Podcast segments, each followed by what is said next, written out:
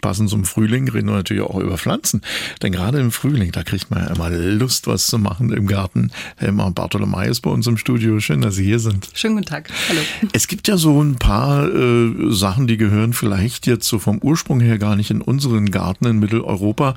Aber schön wäre es dann doch, wenn man sich so seine eigene äh, Banane vom, aus dem Garten holen könnte. Wie gut sind denn die Chancen, dass wir als Hobbygärtner solche exotischen Früchte anbauen könnten? Mhm. Na, ich bin ja viel in Gartenanlagen und Gärten unterwegs und ich sehe das schon immer mal hier und da. Und wenn man sich dann unterhält, ist es schon so, also Banane ist schon was, was viele ganz gerne mal auch pflanzen wollen. Allerdings ist eben die Chance, dass man eben richtig groß schöne Bananen erntet, so wie man sich das vorstellt, eher manchmal gering. Das hängt einfach damit zusammen, dass wir eben so diese kurzen Vegetationszeiten haben im Freiland. Alternative wäre natürlich wirklich als Kübelpflanze das Ganze zu halten, beziehungsweise wenn man das auspflanzt, muss man eben mit der Überwinterung einen guten Schutz anbieten. Und da ist eben die Frage, ob es die Pflanze dann schafft, eben bis zum mhm. Spätsommer dann wirklich diese schönen großen Bananen anzusetzen. Wäre es dann vielleicht leichter, diese kleineren kanarischen Bananen zu versuchen hier anzubauen? Mhm.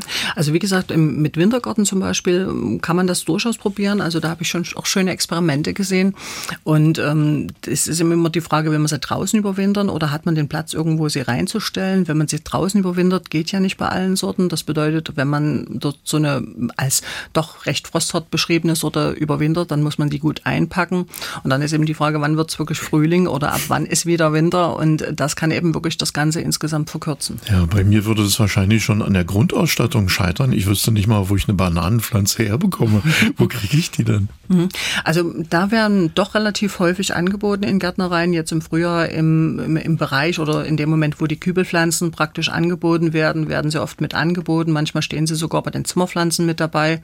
Und es gibt richtig Gärtnereien, die sich eben auf solche Exoden spezialisiert haben. Also da kriegt man dann noch andere Spezialitäten wie Granatapfel und Co. Ja, welche anderen exotischen Pflanzen würden Sie noch empfehlen, wo die Chance gut ist? Ich zum Beispiel esse ja mhm. gerne Mandarine. Mhm. Also es ist die Frage, bei wem was unter exotisch beginnt. Ne? Ja. Also für den einen ist es wirklich schon, dass man sagt, ja, es ist, ist vielleicht die Feige, die jetzt schon viele doch im Garten draußen ganz gut haben und in milderen klimatischen Bedingungen Bedingungen auch wirklich gut ernten dort zum Beispiel.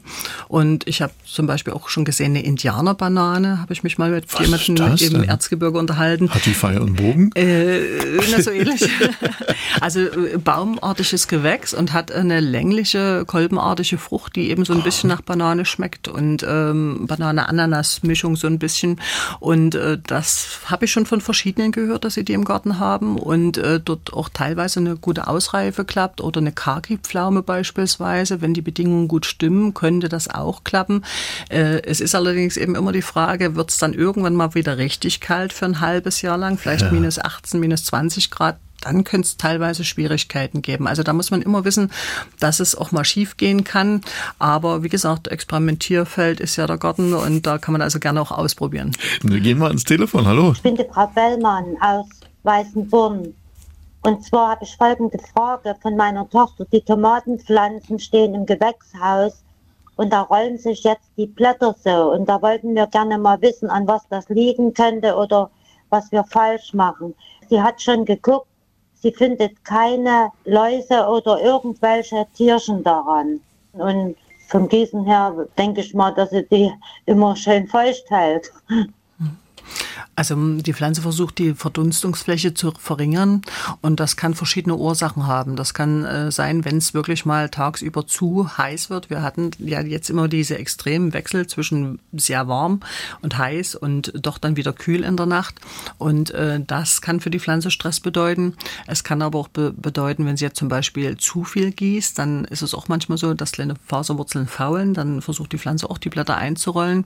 Das kann aber auch zusammenhängen mit einem Missverhältnis von Nährstoffen. Also da müsste man mal kontrollieren, ob auch eine Blattverfärbung beispielsweise da ist, ob ein Absterben von den Triebspitzen erkennbar ist. Also solche Sachen würden dann auch dafür sorgen, dass die Blätter eingerollt werden. Dann habe ich eine Frage aus Denharitz reinbekommen. Da geht es um eine Magnolie. Satisfaktion würde ich, würde wahrscheinlich eher Satisfaction sagen, aber ich nehme an, dass es eher lateinisch gesprochen wird.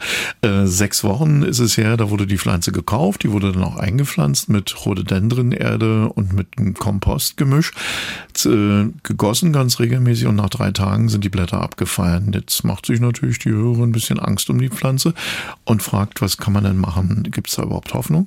Hm.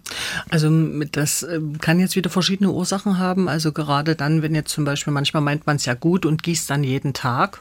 Mhm. Und äh, jeden Tag zum Beispiel würde ja eher ungünstig sein, weil dann ist es einfach so, wenn das Wasser nicht richtig weg kann und der Ball noch nicht richtig entwickelt ist und die Pflanze noch nicht richtig gut angewachsen ist, dann kann es einfach auch manchmal für eine Fäulnis im Ballenbereich sorgen. Das heißt also bei einer Neupflanzung immer schauen, dass man diese Abstände praktisch dann erweitert, praktisch mit dem Gießen und äh, schaut auch, dass man es nicht gleich übertreibt mit dem Dünger. Also manchmal meint man es auch gut und schmeißt kleine Handvoll irgendwelches Blaukorn dran und dann vielleicht noch Kompost und Viel noch Hornspäne. Dann äh, kann es auch für eine Verbrennung sorgen und dann werden die Blätter braun oder die Pflanze wirft die Blätter ab. Ja, gehen wir nach Halsbrücke. Von da kommt die nächste Frage. Eine ältere umgesetzte Hortensie tut sich schwer wieder auszutreiben.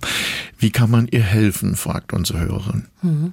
Erstmal ist die Frage, wann wurde es umgesetzt? Denn eigentlich machen wir ein Umsetzen von A nach B. Also wenn die Pflanze schon im Garten stand und ich will sie an einen anderen Platz setzen, mhm. dann sollte das im Un keine Angaben zu. Mhm, sollte das im unbelaubten Zustand passieren, also im Frühjahr vor dem Austrieb oder im Herbst nach dem Austrieb. Wenn ich jetzt Pflanzen im Topf angezogen in der Gärtnerei kaufe, die kann ich also auch in der Saison umpflanzen, aber eben von der Pflanze von A nach B sollte man das im unbelaubten Zustand machen. Und dann wäre es wichtig, wichtig, auch zurückzuschneiden, also wirklich überaltertes Holz rauszunehmen, nur die schönsten jungen Triebe belassen und eine gute Bodenvorbereitung dort an dem Pflanzloch. Also manchmal lässt man dann zu viel dran oder macht es eben schon, wenn die Blätter voll draußen sind. Das ist dann eher ungünstig, gerade wenn auch das Wetter so sonnig und windig ist, wie wir es im Moment eben hatten teilweise. Impulsnitz, da wartet auch schon Hörer auf seine Fragenbeantwortung. Er möchte nämlich gern wissen, ob man einen Goldregen über Samen vermehren kann und wenn es funktioniert, wie man es macht. Mhm.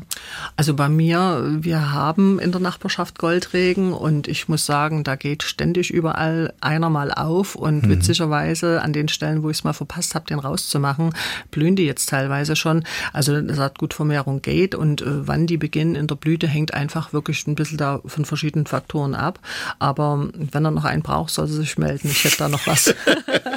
und für ja. Fragen 0800 637 7272 ist die Nummer. Und da gehen wir gleich mal ans Telefon. Hallo?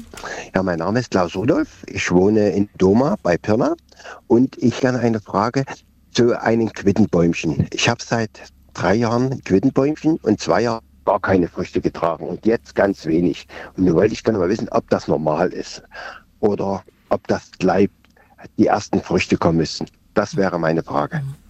Ja, also hängt natürlich immer ein bisschen davon ab, wie stark der Baum jetzt selber war, aber man rechnet so nach dem zweiten bis dritten Standjahr, dass das dann gut losgeht.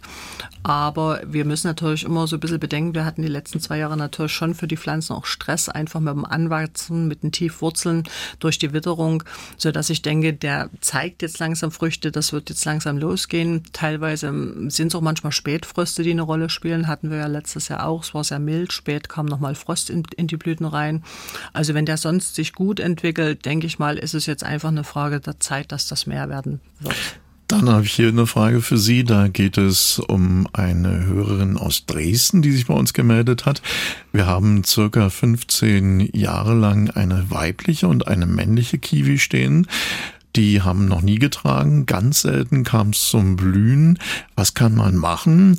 Äh, kann man die Kiwi zum Beispiel zurückschneiden, um den Neuaustrieb anzuregen, möchte die Hörerin hier gern wissen. Mhm. Also man kann durchaus zurückschneiden, das ist möglich und ähm, ein Schnitt hat sogar die Vorteile, dass man es manchmal etwas übersichtlicher erziehen kann und eben auch wirklich dieses junge Holz am vorherigen Holz fördern kann, praktisch um dort auch die Fruchtbildung anzuregen. Die Kiwi jetzt selber sind jetzt keine so tiefen Wurzler, das heißt also, sie hatten teilweise auch Stress mit äh, dieser Trockenheit, die es teilweise teilweise gab. Wir merken auch immer dort, wo Bäume zum Beispiel in Konkurrenz gehen mit den Wurzeln. Ich hatte mal jemanden, da wuchs die Fichte rein vom Nachbarn in dieses mhm. Wurzelsystem von der Kiwi. Das mag sie zum Beispiel auch nicht. Also hier würde ich einfach auch mal, wenn man Blüten entdeckt, mal die Blüten angucken, mal mitnehmen oder, oder gut fotografieren, dass man mal in der Mitte praktisch diese Staubgefäße sieht, den Stempel sieht, dass man es vielleicht auch bestimmen kann, ob es eine männliche oder eine weibliche Blüte ist. Manchmal hat man auch Pech und man erwischt eben zwei männliche, zwei weibliche Pflanzen oder eine wächst dann irgendwie stärker als die andere, sodass es dann eben auch nicht zur Fruchtbildung kommt. Dann habe ich hier noch eine Frage zur Kräuselkrankheit, die uns ja auch im letzten Jahr schon ordentlich beschäftigt hat. Hier ist er äh, bei einem Pfirsichbaum zu finden und der Hörer möchte gern wissen, wie man der Situation Herr werden kann. Letztes Jahr hat nur Spritzen geholfen. Wird es in diesem Jahr wieder darauf hinauslaufen? Mhm. Na, die Kräuselkrankheit, muss ich wirklich sagen, habe ich dieses Jahr auch viele äh, Blätter und Triebe bekommen zum Anschauen. Und ähm, das ist, ist dieses Jahr sicherlich wieder verstärkt auch durch die feuchte Witterung im Frühjahr während des Knospenschwellen. Also der Regen hat uns zwar gefreut, hat aber eben in dem Falle dann noch wieder die Pilze gefördert. Und äh, es ist jetzt zu spät für eine Behandlung, für eine klassische Behandlung, weil das lässt sich nur eine ganze kurze Zeit im ganzzeitigen Frühjahr, teilweise sogar noch im Winter bekämpfen, nämlich wenn der Baum noch komplett kahl ist und die Knospen langsam anfangen, dick zu werden, zu schwellen. Da lässt sich nur behandeln. Sobald die Blätter raus sind, nicht mehr. Dort würde jetzt nur helfen, dass man den Bäumen Gutes tut. Also schauen, wie sieht es mit dem Schnitt aus, wie sieht es aus mit der Düngung, mit der Bewässerung. Pflanzenstärkung spielt eine Rolle, also Schachtelhalm, Meerrettich als Tee oder als Sud hergestellt, was man gießen bzw. sprühen kann. Und ich habe ja eben schon gesagt, ich habe es aus dem Augenwinkel schon entdeckt, es geht jetzt um Kartoffelkäfer. Also mein Name ist Andrea Gamke und zwar aus Niesky. Wir haben ganz, also wir, unsere Kartoffeln stehen sehr gut und wir haben ganz viel Kartoffelkäfer. Wir lesen zwar ab, aber ob es doch eine Möglichkeit außer Chemie doch noch was gäbe. Nur, ich wünsche Ihnen einen schönen Tag. ja, also das ist immer schwierig. Äh, es ist schon, es wird schon am Ende auf das Apfelsammeln hinauslaufen, weil eben dort mit den Nützlingen, die sind da nicht ganz so aktiv. Und ähm, es, äh, Chemie wollen wir ja rauslassen aus dem Garten. Und es hängt halt immer davon ab, wie groß die Flächen sind. Aber generell jetzt so dieses Absammeln macht schon Sinn am Ende und auch dieses äh, Kontrollieren am, bei zeitigen Befallsbeginn, dass man wirklich mal guckt auf die Eigelege, auf die jungen Larven und dort eben wirklich mehrfach durchgeht. Ich weiß, das ist aufwendig. Man muss auch immer gucken, ab wann der Befall da ist. Wenn das natürlich so zum Ende der Reife ist, dann kann man es auch manchmal vernachlässigen. Aber grundsätzlich mm, haben wir da eben wenig Möglichkeiten auf natürlichen Wege. Dann habe ich hier eine Frage aus Schöpstal reinbekommen. Hier schreibt uns äh, eine Hörerin, ich habe eine Rosenmonarde gekauft, die ist auch gut angewachsen, hat auch Blüten gezeigt. Plötzlich war aber die Blüte weg, möglicherweise abgefressen. Von wem weiß er auch nicht, hat keine richtige Ahnung und fragt sich nun, ja, was, was kann da los gewesen sein? Und vielleicht ist es auch der Standort, der nicht so günstig ist. Was macht man besser bei einer Rosenmonarde? Hm. Ja, also das ist jetzt wieder schwierig rauszukriegen. Wann ich gebe Ihnen die, die Glaskugel rüber. Ja, danke schön. also äh, kann jetzt ganz normaler Raupenfraß gewesen sein, beispielsweise, dass da irgendwelche Räubchen dran rumgefressen haben. Die Frage ist, ist ob, ob dort irgendwelche ja, löchernden Blättern dann auch da sind, ob jetzt irgendwelche Schnecken zum Beispiel auch gefressen haben können. Gerade bei jungen Pflanzen, wenn die noch relativ klein sind, ist ja manchmal doch, dass sie Kahlschlag machen und auch in bestimmter Höhe dann noch aktiv sind. Und ähm, wir haben dort eigentlich einen schönen sonnigen bis halbschattigen Platz, den wir bevorzugen dort bei den Pflanzen und eine gute Mischung praktisch aus einer gut durchlässigen Erde kann man gerne Kompost mit einmischen beispielsweise und keine Staunässe, tendenziell eher trockener vom Standort her und ja, das sind eigentlich so die hauptsächlichen Dinge. Also was dort gefressen hat, ist manchmal schwer zu sagen von ferne. So, jetzt geht's nach Oberlungwitz. Da wartet auch eine Hörerin auf die Beantwortung ihrer Frage. Die Blätter unseres Pfirsichbäumchens rollen sich ein und kräuseln sich. Es sind keine Läuse dran, zumindest nicht zu erkennen. Handelt es sich hier um die Kräuselkrankheit und was kann man dagegen tun? Die lässt uns heute nicht los, ne, die Krankheit. Ja, ja da ist sie noch, da ist sie noch mal und äh, das hatten wir vorhin schon ein bisschen beschrieben. Also das ist in dem Falle ja eine Pilzkrankheit, wenn die Blätter beim Pfirsich eingekräuselt sind und ähm, das lässt sich eben nur diese kurze Zeit im Frühjahr noch vor dem Austrieb behandeln. Also jetzt nicht mehr, jetzt ist es nur noch das Schneiden, luftig schneiden, Pflanzenstärkung, Düngung, Bewässerung, dass man, was man angucken würde. Man sollte aber trotzdem ab und an gucken, manchmal sitzt auch die grüne Pfirsichblattlaus drunter. Die sorgt nämlich auch für ein Einkräuseln der Blätter. Die erkennt man aber relativ gut hellgrün und das ist dann so klebrig und da rollen die Blätter auch ein. Und wer sonst noch eingerollte Blätter oder gekräuselte Blätter hat, da kann es manchmal wirklich auch die Laus sein. Also eine Kräuselkrankheit geht zum Beispiel nicht an den Apfelbaum. Das muss man mal bedenken. Tja, mit den Schädlingen ist es so wie in einer Kleingartenanlage. Da lädt man auch nicht zum Besuch ein. Trotzdem kommen alle. Hier ist MDR Sachsen. In 14 Tagen machen wir weiter mit den nächsten Gartenfragen für heute. Vielen Dank, Helma Bartolomei. Gerne. Radio im Internet. Sie können aber auch das Original hören. MDR Sachsen.